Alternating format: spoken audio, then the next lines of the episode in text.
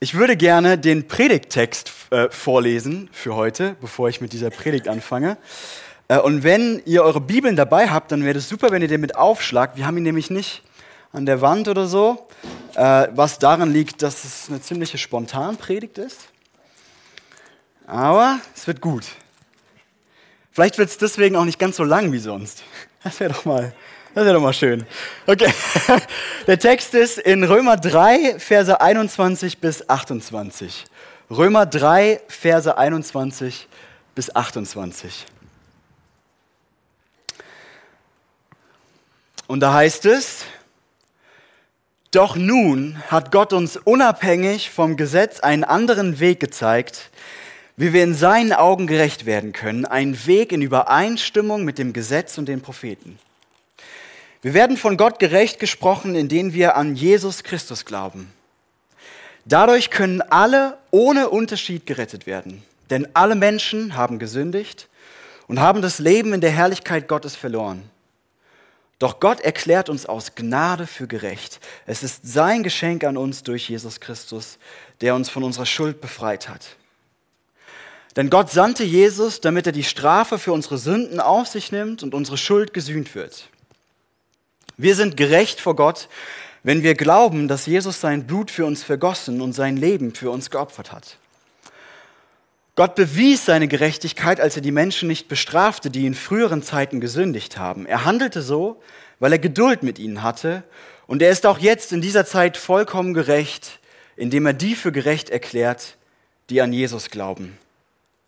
Und jetzt Vers 27. Können wir nun stolz darauf sein, dass wir irgendetwas dazu getan haben, von Gott angenommen zu werden? Nein.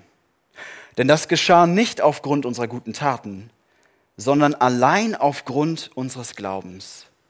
Wir werden durch den Glauben vor Gott gerechtfertigt und nicht durch das Befolgen des Gesetzes.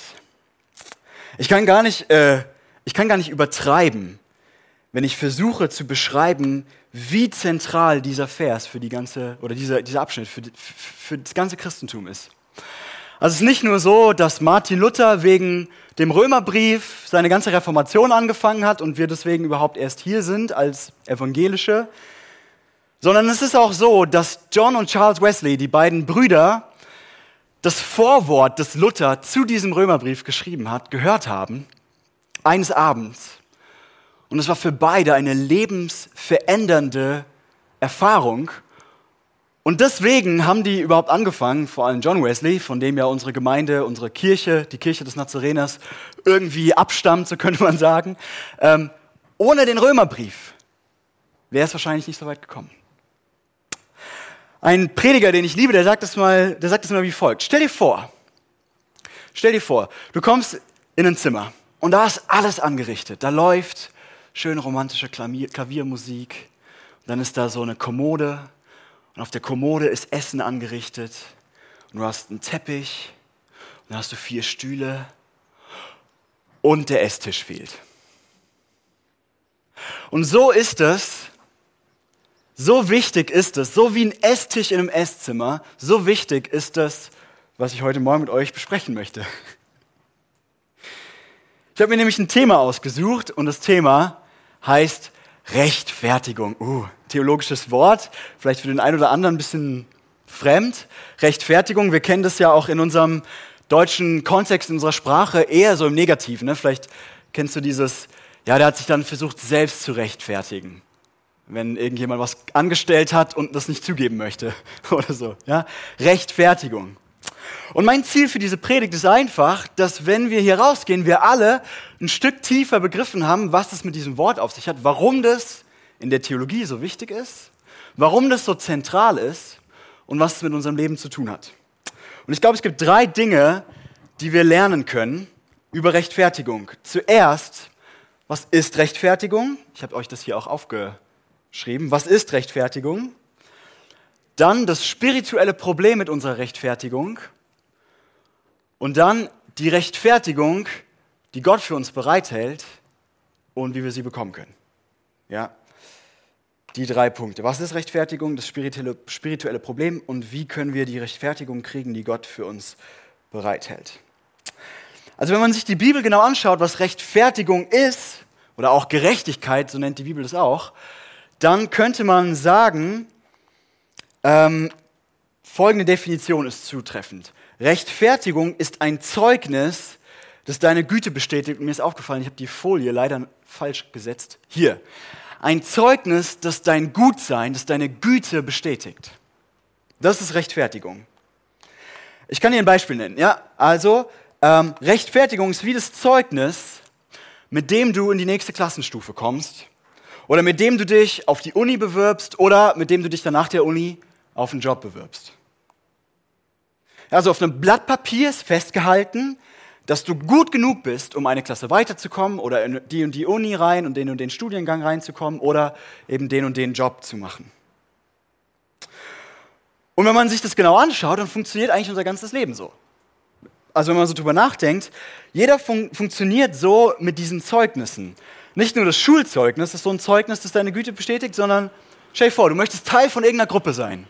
Vielleicht kannst du dich noch zurückerinnern an deine Schulzeit. Äh, bei mir ist nicht ganz so lang her. Oder die Uni-Zeit oder so. Ähm, oder in der Ausbildung. Und erinnerst dich vielleicht, dass das genau so war. Du willst Teil von irgendeiner Gruppe sein. Da musst du bestimmte Klamotten tragen. Oder du musst dich auf eine bestimmte Art und Weise verhalten. Oder du solltest am besten die und die politischen Ansichten haben. Also man könnte sagen, du brauchst ein Zeugnis, das dein Gutsein bestätigt. Ja? Und dann gehst du zu dieser Gruppe und sagst, schaut Leute, ich habe ein Zeugnis, das mein Gutsein bestätigt. Ich habe die Klamotten angezogen, die cool sind. Ich habe die äh, politischen Ansichten übernommen, die hier beliebt sind. Ich habe ein Zeugnis, das mein Gutsein bestätigt. Und dann sagen wir, eigentlich sagen wir damit, akzeptiere mich, ich bin würdig, bei euch mitzumachen. Vielleicht hast du so eine Gruppe auf dem Arbeitsplatz oder so. Und weil wir in jedem Lebensbereich so funktionieren, glauben wir, dass das mit Gott genauso ist. Und das glauben wir nicht nur in unserem Kopf, sondern das glauben wir ganz tief in unserem Herzen. Du willst würdig sein, mit dem Schöpfer des Universums, mit dem Schöpfer aller Dinge, mit dem großen, allmächtigen Gott befreundet zu sein?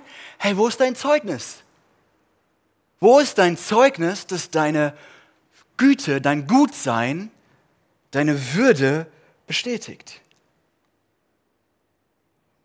Und jetzt kommt Paulus an und schreibt in diesem Römerbrief folgendes. Er schreibt, doch nun, ich habe euch den Text mitgebracht, doch nun hat Gott uns unabhängig vom Gesetz, das heißt jenseits all dieser Zeugnisse, dieser Regeln, einen anderen Weg gezeigt, wie wir in Gottes Augen gerecht, gerechtfertigt werden können. Es gibt dieses perfekte Zeugnis, das deine Güte bestätigt, das dir attestiert, dass du gut genug bist von Gott. Er gibt es dir und er schenkt es dir, ohne dass du irgendwas dazu tun musst außer es anzunehmen. Und das ist ein kompletter, nie dagewesener Weg, bei Gott mitzumachen. Und ich glaube, wir sind so gewöhnt an dieses christliche, an dieses christliche Reden davon, dass wir gar nicht raffen, wie krass es ist. Ich glaube, es gibt kein anderes politisches System, gesellschaftliches System und kein anderes religiöses System, wo das der Fall ist. Bei allen anderen funktioniert es so, du willst bei uns mitmachen wo ist das Zeugnis, das deine Güte bestätigt? Alle anderen kennen nur ein Zeugnis, das wir uns irgendwie erarbeiten und das wir, das, das wir dann festhalten, das wir in der Hand haben und das wir vorzeigen können. Und Leute, das ist das Zentrum des christlichen Glaubens. Das ist wie der Tisch im Esszimmer, dass Gott dir ein perfektes Zeugnis anbietet, das, für das durch das ein für alle Mal deine Güte bestätigt ist. Und vielleicht sagst du jetzt, ja, ist ja schön und gut, aber das scheint ja eher was für religiöse Typen zu sein. Also, ich bin einfach nicht so drin. Ja, oder vielleicht sagst du, ja, aber was bringt mir das? Das Zeugnis, das meine Güte bestätigt, wenn meine Arbeitskollegen mich nicht mögen. Ich muss dir höflich widersprechen. Ich bin davon überzeugt, dass wir alle tief in unserem Herzen dieselbe Sehnsucht haben nach Rechtfertigung, nach diesem Zeugnis. Wir alle wollen wissen, dass es gut ist, dass es uns gibt. Wir alle brauchen das Gefühl, okay zu sein, einen Platz zu haben, wo wir hin, hingehören. Und ich habe die Predigt mal äh, in einer anderen Gemeinde gehalten, da kam jemand danach zu mir und sagte, ich weiß, wovon du sprichst. Du sprichst von Selbstwertgefühl. Ja, nicht ganz. Selbstwertgefühl ist sehr subjektiv. Das ist ein Gefühl, das ich habe, aber es geht hier sehr viel mehr um ein objektives Urteil über dich. Bist du wirklich gut, so wie du bist, oder nicht? Egal, ob du dich so fühlst oder nicht. Es gibt super viele Leute, die sich überhaupt nicht danach fühlen, obwohl lange schon Gott ihnen dieses Ja zugesprochen hat. Und es gibt ganz viele Leute, die sagen, du, ich fühle mich mit mir selbst voll im Reinen. Und von außen würde man sagen, ey, du hast da echt Leichen im Keller versteckt. Geht um dieses objektive Zeugnis. Wir alle wollen auf dem tiefsten Level wissen, dass es bestätigt wird von außen, dass es gut ist, dass es uns gibt. Ich habe ein paar Beispiele mitgebracht. Vielleicht glaubst du mir immer noch nicht. Vielleicht kennst du den Film äh, Die Stunde des Siegers oder der Sieger. Der Film ist über eine wahre Begebenheit bei den Olympischen Spielen 1924 und in dem Film wird Harold Abrams, ein Läufer, gefragt, Harold, warum rennst du so? Warum trainierst du so? Du bist jeden Morgen früher wach als alle anderen und gehst abends später ins Bett als alle anderen. Warum bist du so getrieben? Und er antwortet, wenn ich daraus auf die Laufbahn gehe und der Startschuss fällt, dann habe ich zehn Sekunden, ein 100 Meter Lauf gemacht, zehn Sekunden Zeit, um meine ganze Existenz zu rechtfertigen. Versteht ihr, das ist nicht einfach nur eine Goldmedaille, um die es ihm geht, ja? Ähm, es geht nicht einfach nur um den Applaus. Nein, sein Laufen ist ein Zeugnis, dass sein Gutsein, das Gutsein seiner Existenz bestätigt. Sein Laufen, so würde man das christlich sagen, ist seine Rechtfertigung. Oder hier, vielleicht für die Jüngeren unter uns, ich meine, 1924 ist ja schon ein bisschen länger her. Ähm, das Lied Scared to be Lonely von Dua Lipa äh, ist lange Zeit jetzt irgendwie in den Charts gewesen, kann man im Radio immer mal wieder hören. Und ich fand das richtig faszinierend. Dua Lipa singt, ich habe ein bisschen längeres Zitat hier und dann den Ausschnitt, der auf der Folie ist. Is it just our bodies? Also das, sind das nur unsere Körper? Are we both losing our minds? Verlieren wir beide den Verstand? Is the only reason you're holding me tonight because we're scared to be lonely? Ist der einzige Grund, warum du mich heute Nacht festhältst, weil wir so Schiss haben davor, einsam zu sein. Und dann diese Zeile, Do we need somebody just to feel like we're alright? Auf Deutsch, brauchen wir jemanden einfach nur, damit wir uns in Ordnung, damit wir uns recht fühlen, gerechtfertigt fühlen.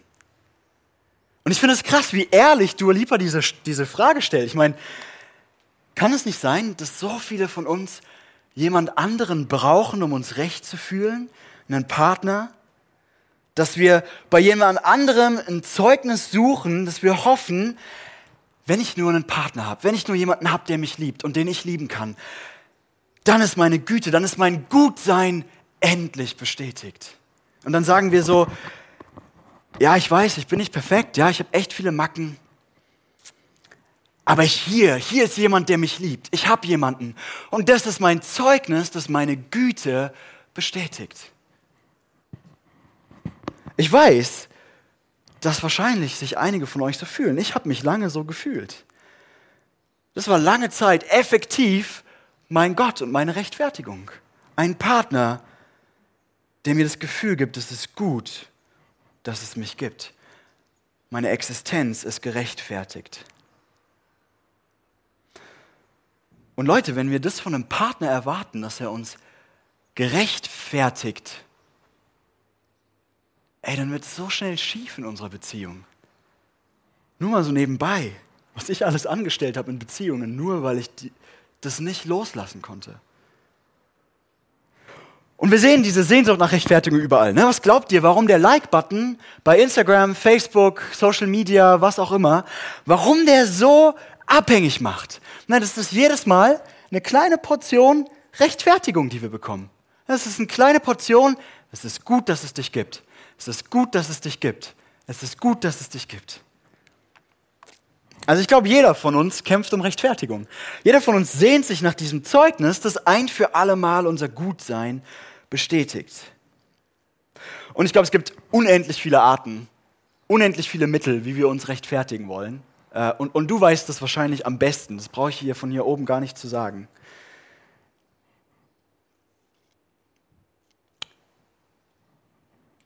Okay, das war Punkt 1. Jetzt Punkt 2, das spirituelle Problem mit unserer Rechtfertigung. Vielleicht sitzt du jetzt hier und denkst, Herr Verko, das Problem von den Beispielen, die du genannt hast, ja, dass die Rechtfertigung brauchen, deren Problem ist eigentlich nicht, dass die Rechtfertigung brauchen, sondern die brauchen einfach nur einen guten Therapeuten. Ja? Vielleicht haben die von irgendeiner Sache zu viel ihren Wert abhängig gemacht. Und die sprechen zu viel Autorität in irgendeine Person oder eine Sache, ihren Wert zu bestimmen. Und was die brauchen, ist nicht irgendeine Rechtfertigung von irgendeinem komischen Gott, sondern die brauchen einen Seelenklempner, der mal schaut, was da eigentlich falsch gelaufen ist. Und ich will dir nochmal höflichst widersprechen. Ich bin davon überzeugt, dass es hier kein grundsätzlich psychologisches Problem gibt, sondern es gibt hier ein grundsätzlich spirituelles, geistliches Problem. Und dass das sich dann auch in psychologischen Dingen ausdrücken kann, das ist ganz klar. Ja? Ich glaube, in unserer Gesellschaft mehr als je zuvor gibt es Gesellschaftsanalytiker die, Gesellschaftsanalytiker, die das analysieren und die sagen, es gibt wenig Gesellschaften wie unsere, wo der Drang zu performen, sich zu rechtfertigen, so unglaublich groß ist wie in unserer Kultur. Durch soziale Medien, durch was auch immer. Und das drückt sich natürlich dann in psychischen Dingen aus, aber es ist grundsätzlich ein spirituelles Problem. Lass mich das erklären. Also die Lösung, die wir oft in unserer Kultur angeboten bekommen, ist einfach die. Hey, sei einfach, wer du bist. Kümmere dich dich nicht drum. Ja, kümmere dich nicht drum, wer dich mag und wer dich nicht mag. Hör auf, dir Gedanken zu machen darüber, wie dich andere wahrnehmen. Hey, mach doch deine Rechtfertigung nicht davon abhängig, ob andere dich mögen oder nicht. Und dann lass deine Schuldgefühle los. Lass diese Schuldgefühle los. Lass sie einfach los. Du bist so gut, so wie du bist. Das musst du dir immer nur wieder selbst sagen. Und ganz ehrlich, manchmal haben wir so, ein, so eine Dynamik auch in unseren Gemeinden, in unserem Christsein, dass wir dann, hey, du bist gut so wie du bist und so weiter und so fort. Und ja, ist alles gut gemeint, aber Leute, wie nennt man denn jemanden, dem wirklich komplett egal ist, was andere von ihm denken? Der keinerlei Standards von sozialen Zusammenleben anerkennt. Ja, der alle Regeln von Höflichkeit und Anstand einfach missachtet, weil es dem völlig egal ist, was andere von ihm denken. Wie nennt man denn jemanden, der sich nicht mehr in andere hineinversetzen kann? Der kein Gefühl mehr für seine Schuld hat? Der nicht mehr in der Lage ist, Schuld zu empfinden. Also ich habe das alles mal eingegeben bei Google und wenn man das googelt, dann kommt tatsächlich die Diagnosekriterien für eine dissoziale Persönlichkeitsstörung bei raus. Also ich finde es erschreckend, ja, dass wir so viele von diesen Ratschlägen in dieser Diagnoseliste finden. Aber mal Spaß beiseite. Ich glaube, deswegen ist es so. Es hilft nichts. Wir alle brauchen von außen Rechtfertigung. Wir brauchen das Gefühl, dass es gut ist, dass es okay ist, dass wir da sind. Wir alle brauchen Rechtfertigung und keiner kommt daraus, indem er sagt, ich kann mir das selbst geben. Bin ich von 100% überzeugt.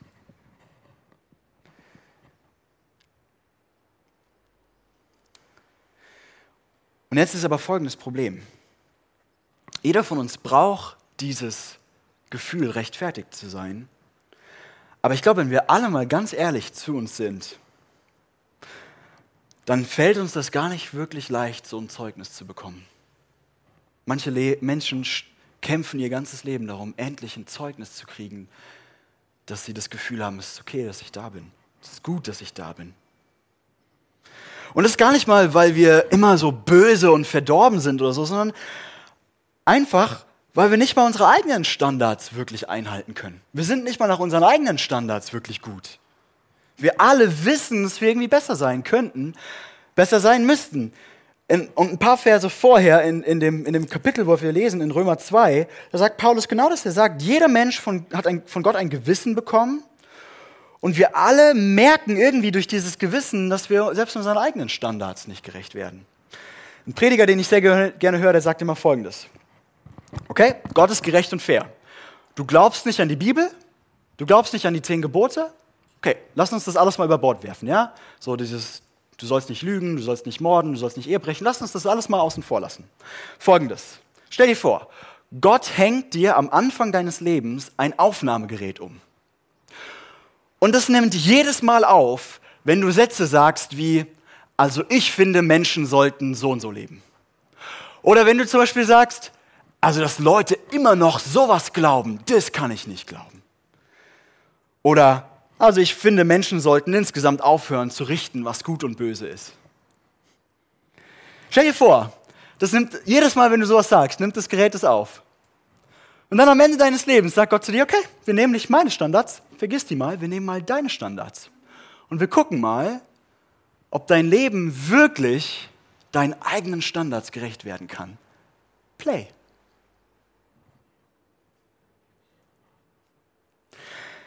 Und egal, was das bei dir ist, von welchen Dingen in deinem Leben du Rechtfertigung erwartest, wir alle werden sie nie über unsere Performance kriegen, nie über unsere Leistung, darüber, wie toll wir unser Leben führen.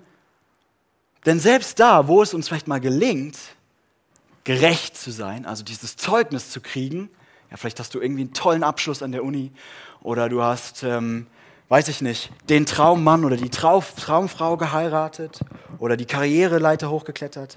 Selbst da, wo wir das in einem Bereich wirklich schaffen, kriegen wir, glaube ich, mindestens drei ernsthafte Probleme. Die sind mir heute Morgen eingefallen, mehr nicht, war so spontan. Das erste ist, ganz oft erreichen wir dieses Zeugnis auf Kosten anderer.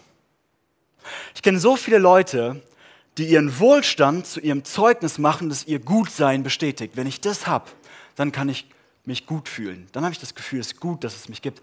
Aber Leute, das ist eine unbequeme Wahrheit. Der Wohlstand in unseren westlichen Ländern, der ist maßgeblich auf dem Rücken von Sklavenhandel, von ausbeuterischer Arbeit und sowas erworben.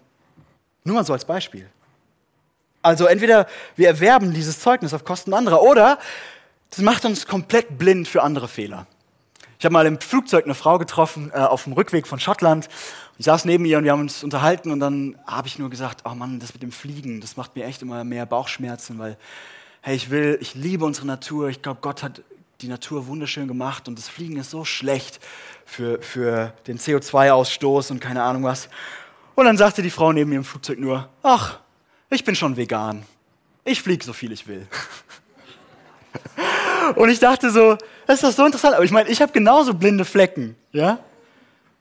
Wo wir in einem Bereich denken, jetzt habe ich das Zeugnis, das mich gerecht macht. Und wir haben völlig einen blinden Fleck in einem anderen Bereich.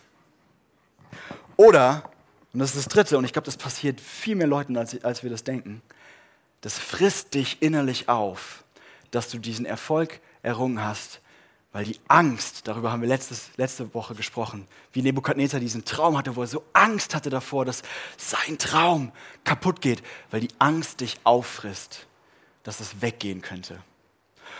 Und dann bist du die ganze Zeit nur am Kontrollieren und alles kontrollieren. Und du musst deine Beziehung kontrollieren, weil wenn die weggeht, dann geht deine Rechtfertigung weg. Und, und du musst dein Geld kontrollieren, weil wenn da irgendwas schief läuft, dann geht deine Rechtfertigung weg. Ich glaube, das ist, was Paulus meint, ups, wenn er schreibt in Vers 23 in unserem Text, den wir heute gelesen haben. Denn alle Menschen haben gesündigt und das Leben in der Herrlichkeit Gottes verloren. Keiner von uns schafft es, dieses Zeugnis, das unsere Güte bestätigt, wirklich zu haben. Okay, und jetzt Punkt 3. Die Rechtfertigung, die Gott für uns bereithält und wie wir sie erhalten können. Klingt ein bisschen technisch, aber es wird gut. Und in, diesem, in dieses ganze Schlamassel rein, in diesen Kampf um Rechtfertigung, den jeder Mensch kämpft, spricht Paulus jetzt in Vers 21 in unserem Kapitel im Römerbrief rein, doch nun.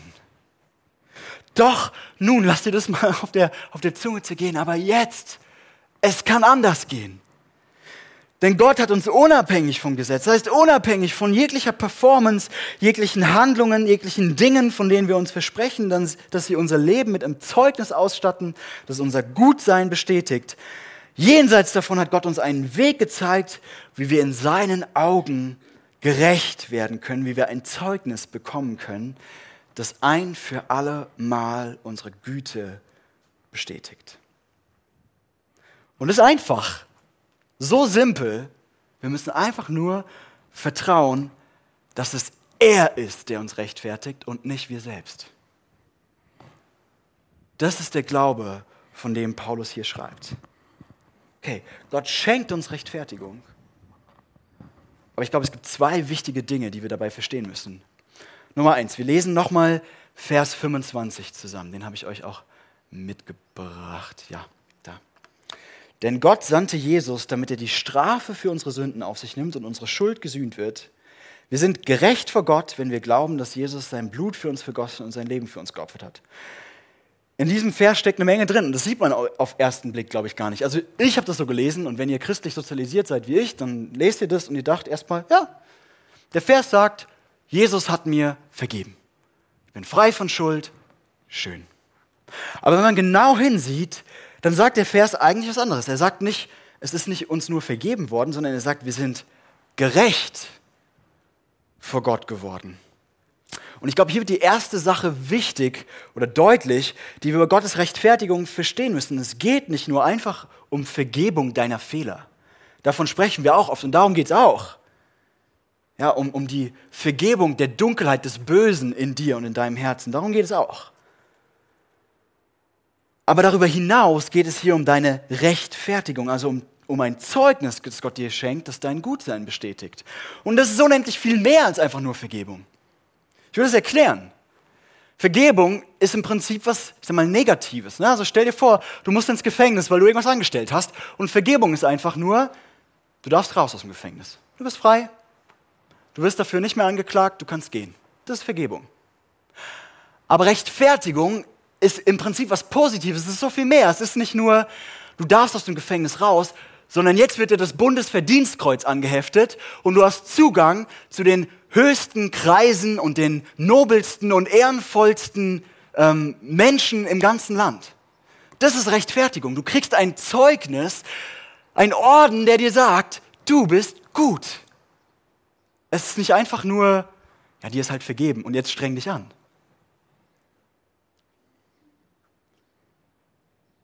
Und ich finde es krass, was ist denn dieses positive Zeugnis?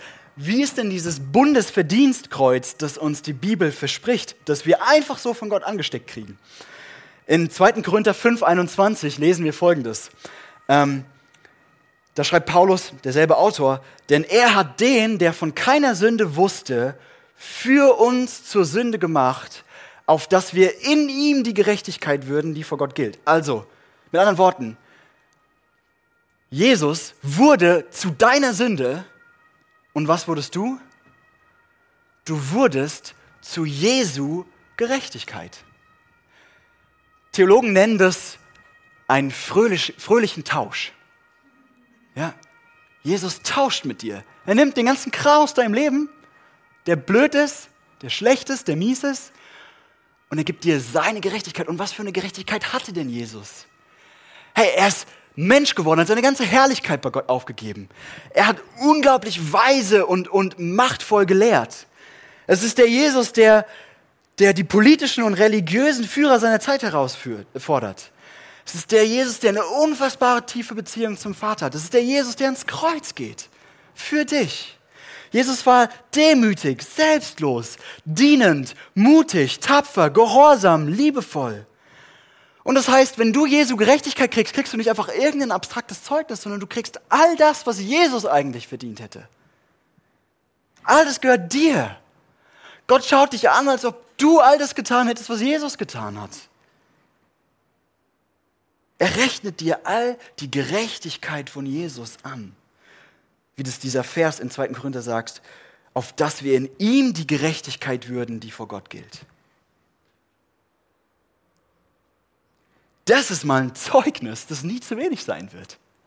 Das ist unendlich gut und egal was du machst, es ist immer noch gut. Und es geht nicht weg. Und es gehört dir. Ich weiß nicht, wenn wir das wirklich verstehen würden, wir würden als Christen so anders leben. Und das ist der Grund, warum Richard Hooker, ein Christ aus dem 16. Jahrhundert, das so ausdrückt. Und ich liebe dieses Zitat. Unseretwegen kann es als Wahnsinn, Dummheit, Verstrahltheit oder was auch immer abgetan werden. Für uns ist es Weisheit und Trost. Uns interessiert kein anderes Wissen in der ganzen Welt als dieses, dass Gott sich zur Sünde des Menschen gemacht hat und dass wir Menschen zu Gottes Gerechtigkeit geworden sind. Das war das Erste, was wir über Gottes Rechtfertigung wissen müssen. Rechtfertigung ist unendlich viel mehr als bloße Vergebung. Jetzt das Zweite. Und ich mache es kurz. Vers 27 und 28. Da heißt es am Ende, können wir nun stolz darauf sein, dass wir irgendwas dazu getan haben, von Gott angenommen zu werden? Nein, wir können nicht stolz sein, denn es geschah nicht aufgrund unserer Taten, sondern allein aufgrund unseres Glaubens. Wir werden, und jetzt ist das, was ich an der, an der Folie habe, wir werden durch den Glauben vor Gott gerecht, gerechtfertigt und nicht durch das Befolgen des Gesetzes. Und ich glaube, hier wird was Wichtiges über diese Rechtfertigung deutlich. Sie ist nicht an deine moralische Performance gebunden. Mit anderen Worten, sie gilt dir unabhängig davon, ob du ein guter Mensch bist oder nicht. Paulus drückt es eben so aus. Es hängt nicht an unseren guten Taten allein und da, äh, an unseren guten Taten und darauf können wir nicht stolz sein, sondern allein daran, ob wir Gott darin vertrauen, dass er uns rechtfertigt. Und das ist, was Paulus hier Glauben nennt. Und warum ist das wichtig? Mir ist ein Problem aufgefallen, was ich bei vielen, vor allem jungen Christen beobachtet habe, die in die Gemeinde kommen und dann irgendwann wieder gehen und in die Gemeinde kommen und dann irgendwann wieder gehen. Und das ist folgendes. Die kommen hierher und haben vielleicht eine richtig coole Begegnung mit Gott und erleben, boah, Gott hat mir vergeben und es erfüllt mein Leben und ich bin dankbar. Und dann merkst du, dass sie richtig sich anstrengen, so zu leben, wie es Gott gefallen würde.